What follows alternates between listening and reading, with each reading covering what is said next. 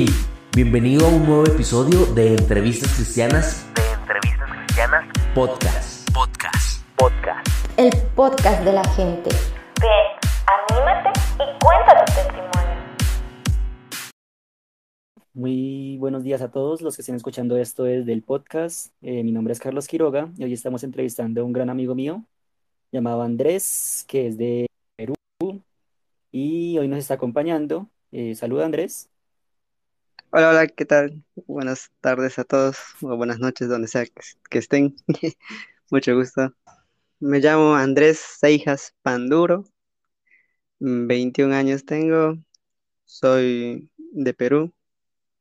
Eh, actualmente estudio la carrera de Ingeniería Civil, falta un año y medio para acabar. Eh, ¿qué más? Eh, quiero ser pastor de jóvenes algún día y ya sí. Eres colega mío, ya muy pronto terminas la carrera. Pronto, pronto. Ya Cuéntame la casi carrera, ¿qué, acabo.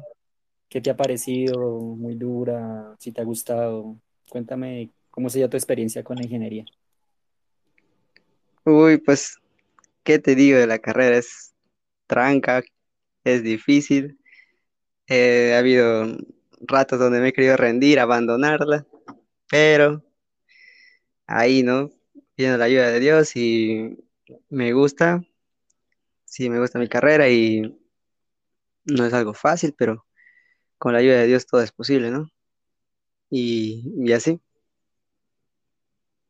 ¿Por qué la escogiste? ¿Algún motivo en especial? ¿Alguna ocasión de niño o fue por casualidad? Mm, a ver, al comienzo yo de niño quería ser doctor, quería ser doctor y especializarme en traumatología, el, y, pero, este, como que dije que no me gustaba mucho lo de la lectura y era como que dominaba más los números, entonces dije, a por esos números, a por la ingeniería, entonces ahí nos fuimos. Y, y ahí va pues, me, por eso fue que como que decidí al comienzo de estudiar ingeniería, no hubo así como que, ah, sí, ese es mi destino, ser ingeniero. No dije, domino más y me gusta la construcción porque mi primo era arquitecto, es arquitecto, entonces dije, a ver, pues vamos con toda la ingeniería. Eso fue. Ah, vale, pero entonces sí hubo ahí un poquito de, de vocación cuando viste que eras bueno en los números. Ah, Eh, sí. Me gustaría preguntarte cómo conociste de Dios, desde qué edad más o menos, o cómo fue tu experiencia acercándote a Dios. Ah, mi experiencia cercana a Dios, pues soy nacido de una familia cristiana, cuna cristiana. eh, como lo diría en otros lugares, la familia pastoral.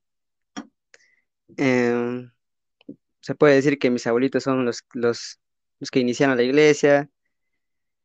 Entonces, siempre estuve rodeado de, de las enseñanzas de Cristo, de, de papá, papá Dios.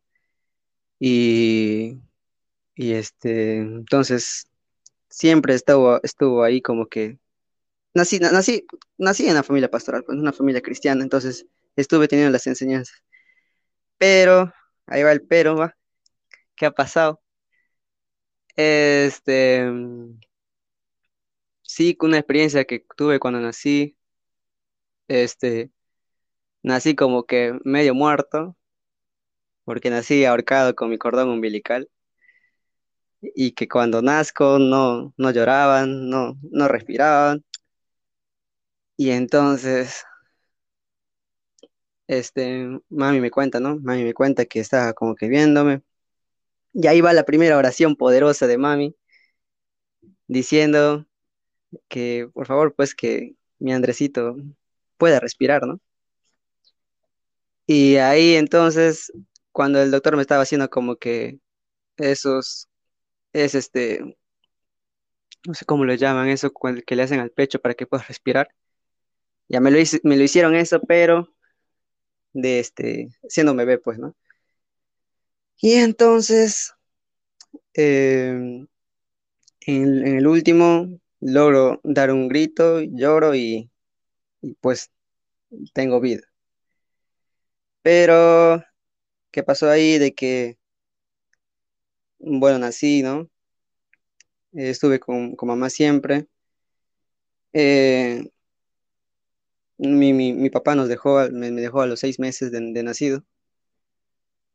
Un, un- mal inicio. Mi, papá, eh, este, sí, agredía físicamente a mi mamá.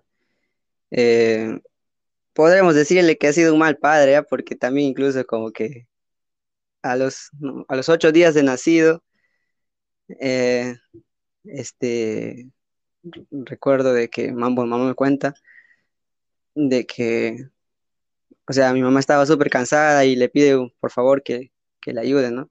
Conmigo. Y siendo ocho días de nacido, eh, él se molestó, le insultó y la pegó, pues, ¿no? Entonces, este, eso, eso pasó cuando, cua- cuando, o sea, cuando estaba recién nacido. ¿Y qué pasó? Se fue de la casa a los seis meses que, que, tuve y dijo, este, sí, no va a ser el primero en crecer sin, sin padre, ¿no? No va a ser el primero en crecer sin padre, así que me voy. Bueno, pues que luego, luego, ¿qué pasa? Luego él vuelve después de unos, no sé cuánto tiempo, cuando tenía un, un año, no, un año por ahí. Vuelve y dice que pide perdón, pide, este, dice que pide perdón, que, que se da cuenta de lo que ha hecho y todo eso, ¿no? Pero no, no, no fue así la historia, pues. Él en realidad vino con la intención de, ella tenía como que otra mujer y no podía pagar el parto porque su parto de la otra mujer era como que riesgoso. Y dijo, le dijo a mi mami de que sí, que quiere volver, que se da cuenta de su error, pero que por favor le ayude pues a, a pagar el parto de, de la otra mujer y cosas así, ¿no? Entonces, mm, mi mami siempre una mujer que está ahí, mi mami es como que, no sé, su, su amor es, es, es, es sorprendente para mí. Entonces dijo, está bien, te perdono y voy a ayudar, pues, ¿no? Pero ese entonces mi papá como que, no, o sea, siempre mi papá estaba mintiendo, ¿no? Porque cuando estaban como que casados, él tuvo sus cinco amantes, tuvo eso, tuvo aquello. Siempre, siempre eran men- mentiras a mamá. Y entonces, este, al final, después de, después de que ya, de, que mami ayuda, entonces él como que ya empieza de nuevo lo malo y, y este, otra vez, pues, ¿no? Otra vez me abandona después ya cuando tenía un año y, y medio, me parece, no recuerdo cuánto. Se va, o sea, solo vino como para utilizar, pues, a mami. Y bueno, ahí empezó la travesía de mami y Andrés. Este, crecí, crecí siendo un niño serio. Mm, Mami dice que no reía mucho, era serio, callado, casi todo el tiempo, dice. Y sí, pues en mis fotos que veo es como que de chiquito siempre como que paraba serio. Mis cumpleaños eran serios, tres, cuatro. No fue así hasta el cumpleaños sexto, cuando tenía seis años, si no me equivoco, seis o siete, que mami hizo un cumpleaños y como que ahí se vio la primera sonrisa de Andy. Y eh, pues este, ahí se vio la primera sonrisa de Andy y, y en todo ese tiempo, mami siempre enseñando a, siempre hablándome la verdad respecto a lo que ha pasado con mi papá, pero, pero nunca diciendo, tienes que odiarle o tienes que esto, ¿no? Entonces, siempre ella diciendo que no odia a papá, que mostrándome el amor de Dios, ¿no? Cómo es que debe ser, hablándome siempre, siempre, siempre, siempre hablándome de Dios, hasta el día de hoy. Y entonces, este, fueron pasando los años, seis, siete, años que, que en las graduaciones era como que esperaba a papá, ¿no? Me gradué de la primaria y yo miraba la puerta, de repente él llega, esperándole siempre a él, como que a la expectativa, ¿ya? Mm, mm, a la expectativa de que ojalá llegue. No era como que, uh, deseo que él esté aquí. Era como que la expectativa, ojalá llegue, ojalá esto. Y los días de los padres sí era como que vergonzoso. Eh, todos en, la, o en la iglesia, ¿no? Cuando decían los padres abrazan a sus hijos. Eso solo era mami y yo. A veces no quería ir los días de los, de los padres a la, a la iglesia. Era muy... no me gustaba mucho. Y entonces, así pasaron los años, mami siempre hablando de Dios. A mis, mis 10 años ella me lleva a un viaje en la ciudad de Huánuco, eh, de aquí de Perú nomás. Me lleva a un viaje, entonces decide ella, o sea, me lleva a un viaje, pero el viaje era, el motivo, el propósito era preparándome para la adolescencia. Llevó un libro, recuerdo ella, que, que leímos juntos y ella me daba las instrucciones, cómo va a ser la adolescencia y cómo es. Entonces, como que siempre yo estaba como escuchando consejos, consejos, consejos, consejos. Pero ¿qué pasó? Que a los 11 años, a los 11, 11 años ya empezó el, Andy terrible. el Andy, así como dicen Andrés. El Andrés terrible. Y este todos los, todos, como que un mes fuimos a, a Huánuco.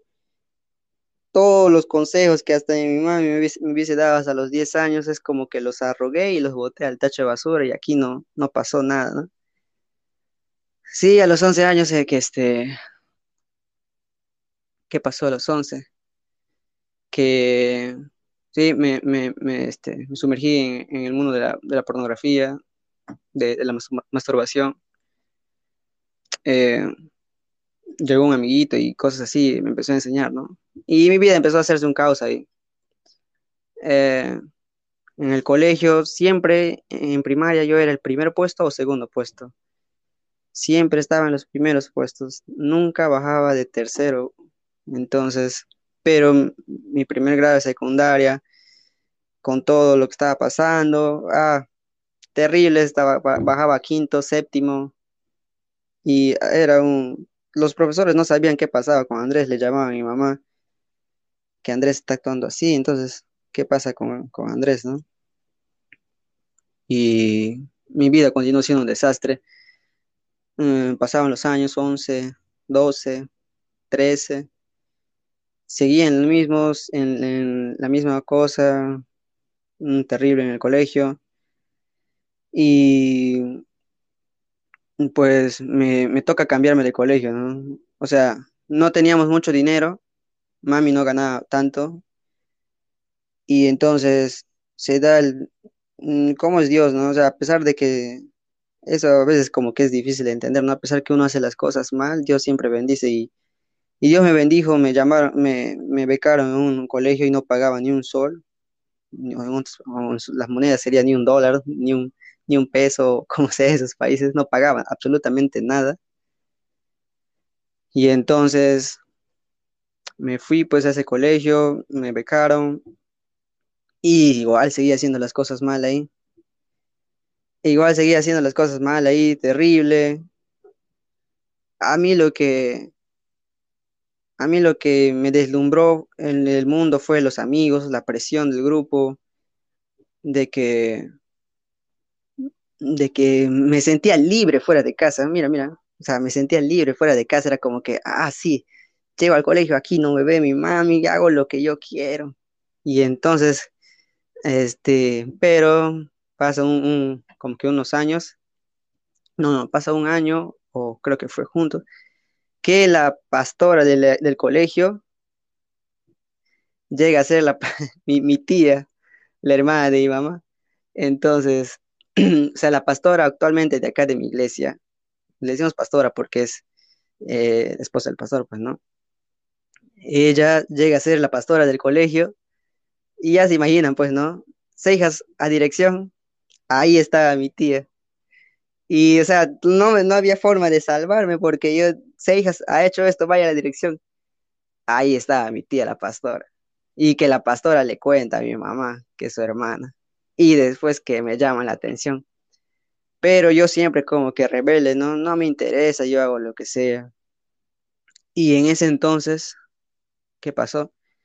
Que ya a mis 14 años conozco a una señorita. Llega a la iglesia una señorita y como que era como que este nos gustábamos y que le digo a mi amiguito, dile que me gusta y así, ¿no? Y, nos empezamos a conocer con la señorita.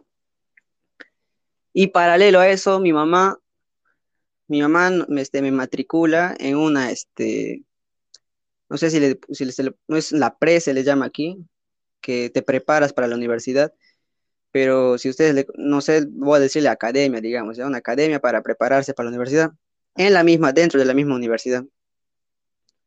Y eso quedaba como que a siete kilómetros de mi casa, y ahí no estaba la pastora.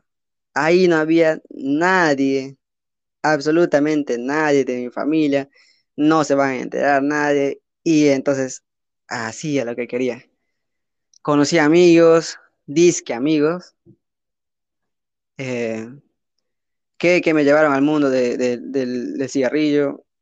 Mm, fumé, fumaba mucho, eh, dos cajetillas diarias, quizás una cajetilla diaria, y en ese mundo de donde de mentiras a mamá. O sea, mi mamá sale de un mundo de mentiras con mi papá, pero ahí voy yo continuando el mundo, el mismo, ¿no? La misma línea, la misma línea de mentiras. Mi vida era una vida llena de mentiras, llena de, de mentiras realmente. Entonces, eh, hacía lo que quería.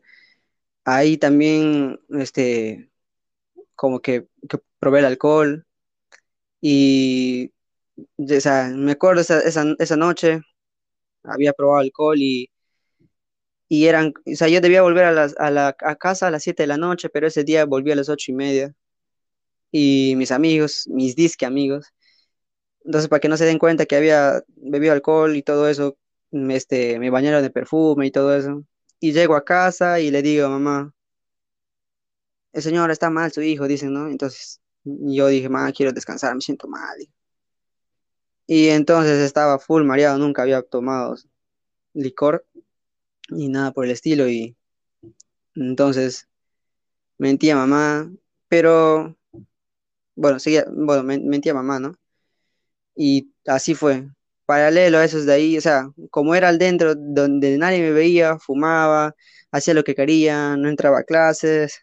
eh, paralelo a eso también con la señorita que nos conocimos, eh, caí sexualmente y, en fin, toda un desastre que siempre salía de la casa diciendo que, que voy a hacer tal cosa y me iba, ¿no? Y entonces siempre era mi vida llena, llena, llena, llena de mentiras. Entonces ya era como que acostumbrado a eso y todo era mentiras, ¿no? Bueno, hasta que un día, recuerdo un día estaba, mi primo me manda una, un testimonio, no sé qué pasó ese día, pero me mandó un testimonio de, de tales Roberto, me dijo, míralo. Bueno, decidí verlo, ¿no? Nunca, nunca me interesaba como que ver las cosas de las prédicas, ver eso, ver aquello, no me llamaba la atención, decía, pierdo mi tiempo. Peor si veía que decía una hora y tantos, ah, no, mejor no, ¿para qué? Digo yo. Pero ese día vi y Dios, Dios habló a mi corazón. Entonces Dios habló a mi corazón y dije, ¿qué estoy haciendo, no? Y hay una canción que se llamaba ahí La mm, Casa del Padre, que hablaba sobre volver a la casa del padre. Yo dije, estoy lejos de la casa del padre. No estoy en la casa del padre. Estoy, estoy rodeado de personas que, y siempre estaban como que aconse- aconsejándome, diciéndome, Andrés esto, Andrés aquello, esto o el otro, y como que yo siempre ahí no, no haciendo caso. No, no, no hacía caso. Y entonces, este, y yo dije, tengo que volver a la casa del padre, dije, tengo que volver a la casa de Dios. Eh, mm, recuerdo ese día, estaba fuera de mi casa y ya no aguantaba, ya tantas mentiras en mi vida, tantas cosas ocultas en mi vida y entonces mamá me pregunta, no me pregunta, ¿qué tengo? ¿Qué pasa? Y recuerdo que yo no le, negaba, le, no, le- no tengo nada, estoy bien, pero ya estaba como que a punto de, ya no quería ya las mentiras, ¿no? Entonces, ¿qué pasó? Y nunca voy a olvidar esta frase que, que mami dijo, dime, dime, dime todo lo que tengas que decir, yo siempre voy a estar aquí, mirándome a los ojos. Y yo como que empecé a, sa- a salir mis lágrimas ahí. Y me dijo, y me tomó de la mano y me dijo, dime, yo estoy aquí contigo. Siempre voy a estar aquí. No, no, no, no me voy a ir, me dice. Y entonces digo, pues, le dije, mamá, hice esto, hice aquello. Esto pasó con esta chica, esto, lo otro. Ahí fue la, primera vez que rompí el corazón de, bueno, no, ya había roto el corazón de mi mami, pues, con algunas desobediencias, ¿no? Pero, o sea, nunca había visto esa escena mm, de mi mamá de tirarse al piso y romper en llanto y, y terrible, una semana terrible cuando le dije, ¿para qué fue una victoria? Pero mm, sí fue una victoria para mami, pero súper dolorosa, súper, súper terrible. Recuerdo también que, ah, recuerdo también que, que este, poco a poco dentro de las semanas iba como que descubriendo cosas, ¿no? Ay, recuerdo también, este, mami nunca me tocó, este, nunca me golpeó el brazo, nunca me golpeó la pierna, siempre me castigaba, pues, en mis nachas, ¿no? Pero ese día sí me, me metió un zapatazo en mi brazo y yo me quedé, ¿qué, qué está, qué es lo que has ocasionado, Andrés, ¿no? Entonces como que fue un, un golpe así como que reacciona, ¿no? Y reaccioné y sí- seguí confesando ahí todo lo que, que había pasado. Confesé, confesé todo, recuerdo. Y entonces, eso fue como que a los 15, sí, 15 por ahí. ¿Y qué pasó después de eso? Fue pasando el tiempo y, y Dios, Dios de la nada, o sea, mi mamá es, es la directora del campamento de acá de la iglesia, una de las más grandes aquí de, Pucallpa. Entonces decido ir al campamento, pues, ¿no?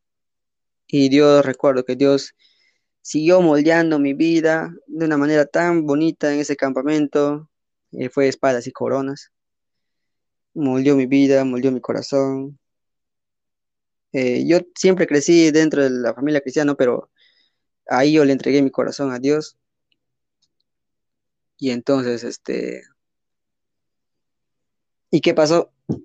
Ah, después del campamento, ahí viene otra etapa en mi vida.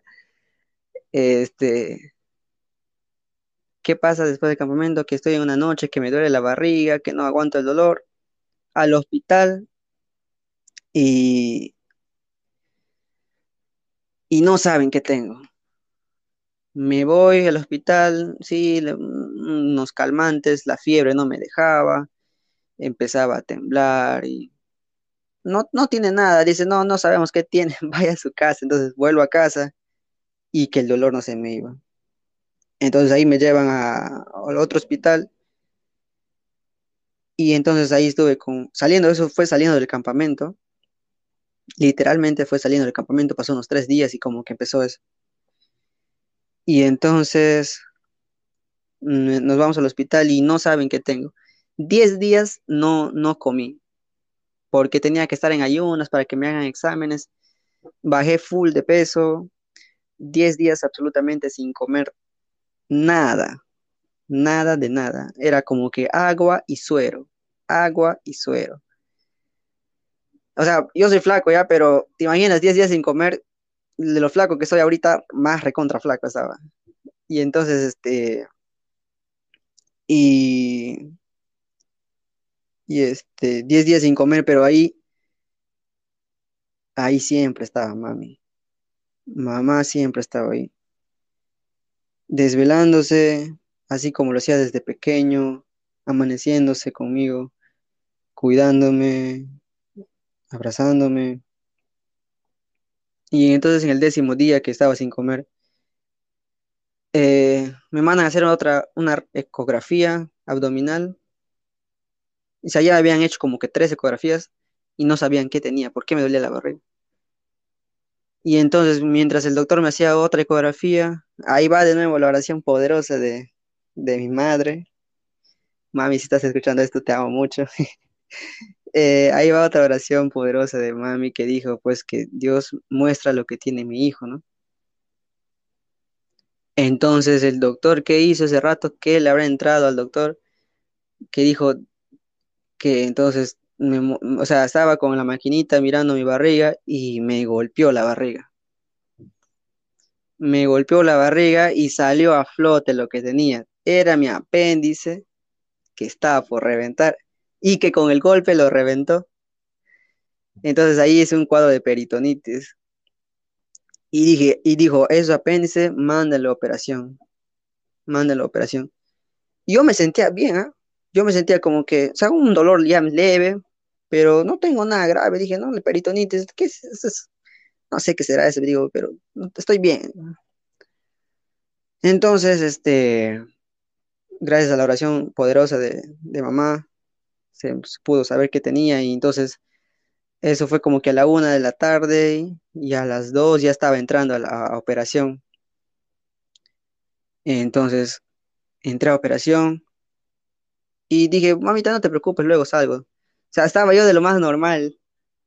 Y entonces entré y después salí de como que una hora, creo, hora y media, dos, no recuerdo, no sé, no, eso sí no sé. Y ahí va de nuevo, ¿qué es lo que veo primero? El rostro de mami. Ahí está mamá nuevamente. Eh, ella estaba ahí tomando mi mano y yo estaba vivo, abriendo mis ojos. Y entonces después de eso como que pasé unos siete días más, fueron como 20 días creo en el hospital, con unos tubos así como que de 30, cen- 20 centímetros insertados en mi barriga para que drene el suero. Ah, terrible. Era doloroso cuando me lo sacaban. Y mami siempre levantándome cuando quería ir al baño, como un bebé, porque no podía levantarme yo mismo solo. Eh, y mami siempre, siempre ahí. Pero total, ¿qué pasó? Que el doctor dijo que, que estoy vivo por milagro, dijo, ¿no? ¿Por qué? Porque cuando hace la peritonitis, pues el, el- son como un pus, una materia que se riega, entonces se regó en mi bar- en todo mis, mis- no sé qué será ahí, no soy doctor, pero ahí todo dentro de mi barriga se regó y entonces es como que desecho, pues, ¿no? Y eso infecta a- al resto, a los demás órganos, entonces es una infección generalizada y chao, Andrés, pues, ¿no? Y total, Dios fue bueno, fue bueno conmigo y, y, y pues no me pasó nada, estoy vivo, ¿no? Fue bueno conmigo cuando nací, fue bueno conmigo también cuando era niño, que me electrocuté y me caí de una altura como que, no sé, dos metros cincuenta, pero... Y mamá, recuerdo que mamá me dijo que después que vio que como que un ángel me agarraba, o sea, siempre como que, yo siempre bueno conmigo, ¿ya? Después que pasó eso de la operación, volví a casa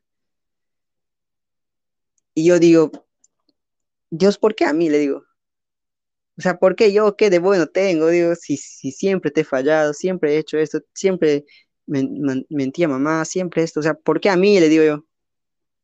¿Por qué desde que nací, por qué sea, desde que era un bebé no me llevaste? ¿O por qué, por, por qué a mí no entiendo? Y en esa, como, en esa lucha como que estaba. Y mira, Dios fue bueno conmigo esa vez. Eh, tenía como que 16, sí, 16 ya, por ahí. Lo cumplí 17 y me entero que, que mami va a viajar. Que mami se va de viaje como que un mes. Y se va, mami. Yo estaba como que recién operado y se va.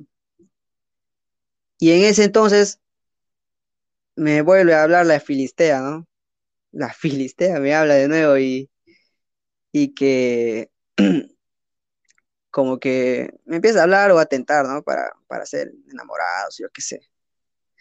Empieza a tentarme y yo dije, yo me di cuenta como que después, o sea, yo estaba cediendo a la tentación como que dos semanas por ahí. Y dije, la tercera, yo mismo me llamé, o sea, Andrés es un tonto, digo, Dios te salva de esta, Dios te salva de esta situación de que casi te muere y así le pagas, digo. Acudí ahí a mi primo, mi primo me fui y le dije, esto está pasando, esto sí. entonces me dijo, tú tienes que ser determinante decirle no al pecado y no. No es de que, eso me recuerda una prédica, ¿no? No es que voy a decir, Señor, aléjame esa filistea y que mañana salen las noticias que le atropelló un carro, no, no va a pasar así, ¿no? O sea, no, no, Dios no se mete en tu libre albedrío, en, tus decisiones, ¿no? El que decide eres tú, entonces, él me dijo, determina firmemente no hacerle caso y cosas así, o háblale, decide esto, esto. Bueno, pues dije yo, tiene razón, me di cuenta y le dije, Filistea, fíjate que, que tú me alejas de Dios, le dije, tú me alejas de Dios, esto así, esto así, no, contigo no puedo servir a Dios, no, no, tú solo me alejas de Dios y no me ayudas a buscarlo. Así que eh, no puedo continuar con esto. Entonces, este, la, la chica me empezó a insultar. ¿Cómo vas a hacer esto, Andrés? Como esto, como aquello. Que eres un hombre así, eres un hombre así, eres esto. Uh. Pero que me digan así, pues son mis decisiones de simplemente haber hecho las cosas mal de nuevo, ¿no? Y se acabó, pues me, mm, este, me bloqueó y nunca más nos volvimos a hablar. Y Llega mami de viaje, le confieso de nuevo, se pone triste, pero, pero este, ahí le confieso, pues no, mami, no, no, ha pasado más cosas, más, más cosas y cosas así, ¿no? Para ese entonces ya había postulado cuatro veces a la universidad. Y entonces a la quinta, mami, esto es así, esto es así, le comenta, ¿no? Entonces, a la quinta digo, Dios, sé que, o sea, sé que ya estaba haciendo las cosas mal, le digo yo, así que ayúdame a poder ingresar a la universidad. Perdóname y recuerdo ese día como que me fui al baño, que quizás, pero como que arrojé. Y como que yo sentí como que se va todo el pecado de mi vida. Y entonces, yo hasta ese entonces como que me avergonzaba de, decir a, otros que sigo a Jesús. Y recuerdo que ese día me fui a dar mi examen con un polo que decía que, que estaba la cruz de Jesús y era un versículo, no recuerdo el versículo muy bien. Creo que era todo lo puedo en Cristo que me fortalece, pero era, era, un, era un polo de Jesús, o sea, mostrando que no me avergüenza. Entonces yo me voy con este polo, dije, y me fui a dar así mi examen, no me voy a olvidar, mi examen de admisión y ingresé, pues, ¿no? Ingresé a la universidad. Ya dentro de la universidad ya hacía las cosas bien. Este, ahí a vuelta me, sí tenían amigos, pero no, ya sabían de que, o sea, me decían, vamos a tomar, vamos a hacer esto. No, no, soy cristiano. Entonces ya sabían, ya distinguían, ya sabían que era cristiano, pues, ¿no? Que era hijo de Dios. Y entonces que pasó un tiempo ahí en los primeros años de la universidad. Y conocí a, otras, otra, otra este, señorita. eh, esa, esa señorita como que, ah, como que sí seguía a Dios, dije, ah, ella es, dije, ella es, dije, y como que pasó el tiempo, me metí de nuevo a las situaciones de engañar a mamá, de eso, de aquello. Sí, gracias a Dios no caímos, no caímos, este, sexualmente, va, pero como que hubo cosas de más y, y este, él era de nuevo lo mismo, de nuevo lo mismo y yo, entonces, pasó los, pasaron, eso cuando fue 2016, 17, por ahí. Entonces, como que pasaron los años y yo me di cuenta de que estoy en el mismo círculo, dije. Eh, otra vez estoy en el mismo círculo, Dios, Dios. Y otra vez que se me aparece la prédica de Tales Roberto. Voy a volver a la casa del Padre, dice esa canción. Y estoy lejos de la casa del Padre, digo. Otra vez estoy lejos, Dios. ¿Cuántas veces yo digo? Porque siempre, o sea, incluso en, en esa temporada me había accidentado en moto. O sea, había pasado varias cosas y yo vivo hasta ahorita. Todo completo, no me falta ni una pierna. Vivo, sigo vivo, gracias a Dios. Y le decía Dios, te defraudo siempre y mira lo que haces conmigo. ¿Qué, qué, qué propósito tengo en esta tierra? Digo yo, ayúdame a entender tu propósito para con mi vida. Ah, así que de nuevo le dije a mamá, mami, de nuevo, mamá, esto pasó, esto sí. Se terminó con lo de la chica y mami, mami, este, ahí siempre conmigo, siempre ahí, siempre a mi lado, la verdad. Siempre ha estado ahí para mí hasta el día de hoy. Yo entendí que mi propósito, entonces tanto le decía a Dios, muéstrame cuál es el propósito de, mí en la tierra. Entonces entendí que mi propósito es poder, o sea, ser pastor de jóvenes. Quiero ser pastor de jóvenes. Quiero, quiero mostrarles a otros la determinación, o sea, que es muy importante las decisiones que tomas, que afectan sí o sí a tu futuro, ¿no? Y entonces, porque después de todo lo que pasó y todo, toda esa situación, yo dije, ¿quién me va a querer así? Soy el enemigo, ¿no? Empieza ahí, soy una basura, decía yo, ¿para qué sirvo? ¿Quién me va a querer? Mi familia son una familia llena de, de, de líderes, todos son líderes, literalmente todos son líderes y yo, la oveja negra, y me sentía que ni siquiera debería merecerme el apellido Panduro, no, no merezco este apellido, digo yo, soy un desastre. Pero Dios siempre llamándome, ¿no? Dios siempre en todo ese proceso me llamaba a servirle a que ayude a los jóvenes. Estaba en la iglesia con adolescentes y oraba por ellos, pero yo tenía una vida terrible, pero ayuda a los jóvenes, ayuda a los jóvenes, ayuda a los jóvenes. Desde pequeño, desde que era, desde, desde antes, ayuda a los jóvenes. Y como que los demás, no, o sea, no, no quiero como que creerme, ¿no? Pero o sea, este, los demás como que me seguían, cosas así, ¿no? Si decía, chicos, hay que hacer esto, entonces sí, eso hacíamos. Chicos, ¿eso qué les parece? Sí, eso hacíamos. Dios me había dado un espíritu de, un, ese don de liderazgo y yo nunca es, nunca hacía caso. Nunca hacía caso, nunca, no, no, no me interesaba. Y entonces, después de tantas preguntas a Dios, Dios, ¿qué quieres? Mi propósito aquí en la tierra, entendí que ese era.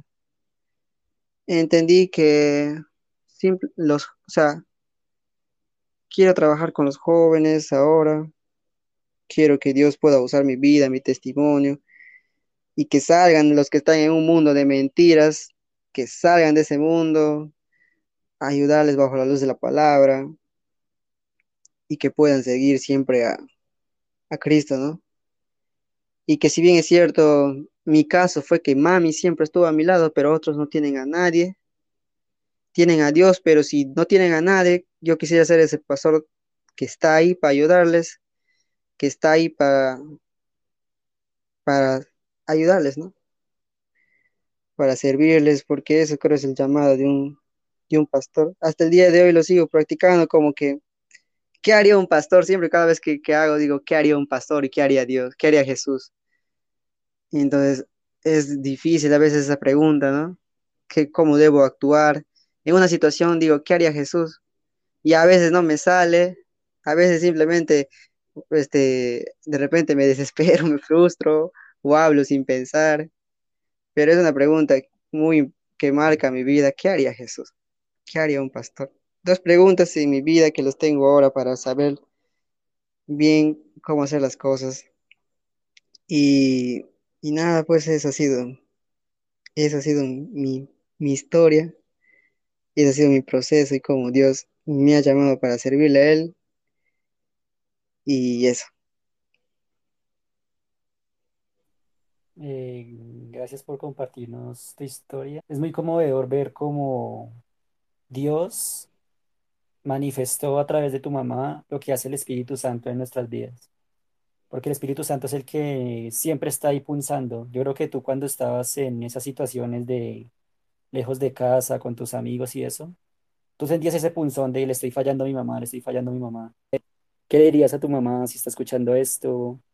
O si, bueno, si lo compartes esto a ella, ¿qué le dirías? Que- creo que ahorita ella lo está escuchando, no sé, creo que ella se llama Noemí Panduro Flores. Eh, madre mía, te amo, perdón, perdón por todos estos procesos que te he hecho pasar, mami. Te amo con todo mi corazón y estoy seguro que Dios va a hacer maravillas. Tiene un propósito súper especial conmigo y, y quiero dar honra a tu legado de, de liderazgo que siempre has, tenido. Quiero, quiero siempre respaldar tu ministerio, no para, no para yo creerme, sino para la honra de Dios, ¿no? Que pueden decir así el hijo del hermano en mí, si es pastor de jóvenes, qué, qué bueno, ¿no? Quiero seguir tu legado y te amo mucho. Eh, si está escuchando esto la mamá de Andrés, me gustaría felicitarla por el gran trabajo que hizo, por demostrarle, por demostrarnos a todos lo que es el amor de una madre, lo que hace el Espíritu Santo en nuestras vidas, lo que hace una mamá cristiana con sus hijos cuando, cuando realmente están en el mal camino, que es no juzgarlos, sino darles, pues sí, hoy el, zapatazo, como dijo Andrés, pero al mismo tiempo ese abrazo, ese apoyo y ese amor que todos debemos sentir en algún momento. Entonces la felicito si está escuchando esto. Y nada, ya para ir finalizando, Andrés, me gustaría preguntarte, ¿qué le dirías a esos jóvenes que, que tal vez estén pasando por ese proceso de, de le estoy fallando a mi mamá, mi mamá ora por mí, pero no, yo sigo en mi mal camino? ¿Qué le dirías a esos jóvenes que, que sienten esa culpa? ¿Qué le diría a esos jóvenes? Pues la verdad es que, o sea, así no- nos hablen diez mil personas, la determinación es de uno mismo. Así que, querido amigo, querido joven, si estás como que un mundo de mentiras y quieres salir de esto, decide en tu corazón firmemente seguir a Papá Dios, que es lo mejor que hay, es lo mejor que puede existir, es estar eh, con Él, es lo mejor. Eh, aquí nadie va a decidir por ti más que tú mismo. En tu corazón decide firmemente, íntegramente, seguir a papá, que es lo mejor que puede haber. Gracias, Andrés, por compartirnos tu historia. Eh, te envío, te envío un fuerte abrazo desde aquí, desde Colombia hasta Perú.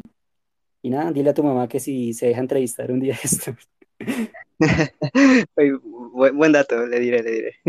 Listo, bro, gracias a ti por, por invitar y, y por, por esta, por este ministerio que tienes, ¿no? Soy orgulloso de ti. Y Dios te siga bendiciendo y bueno, hasta la próxima. Bye.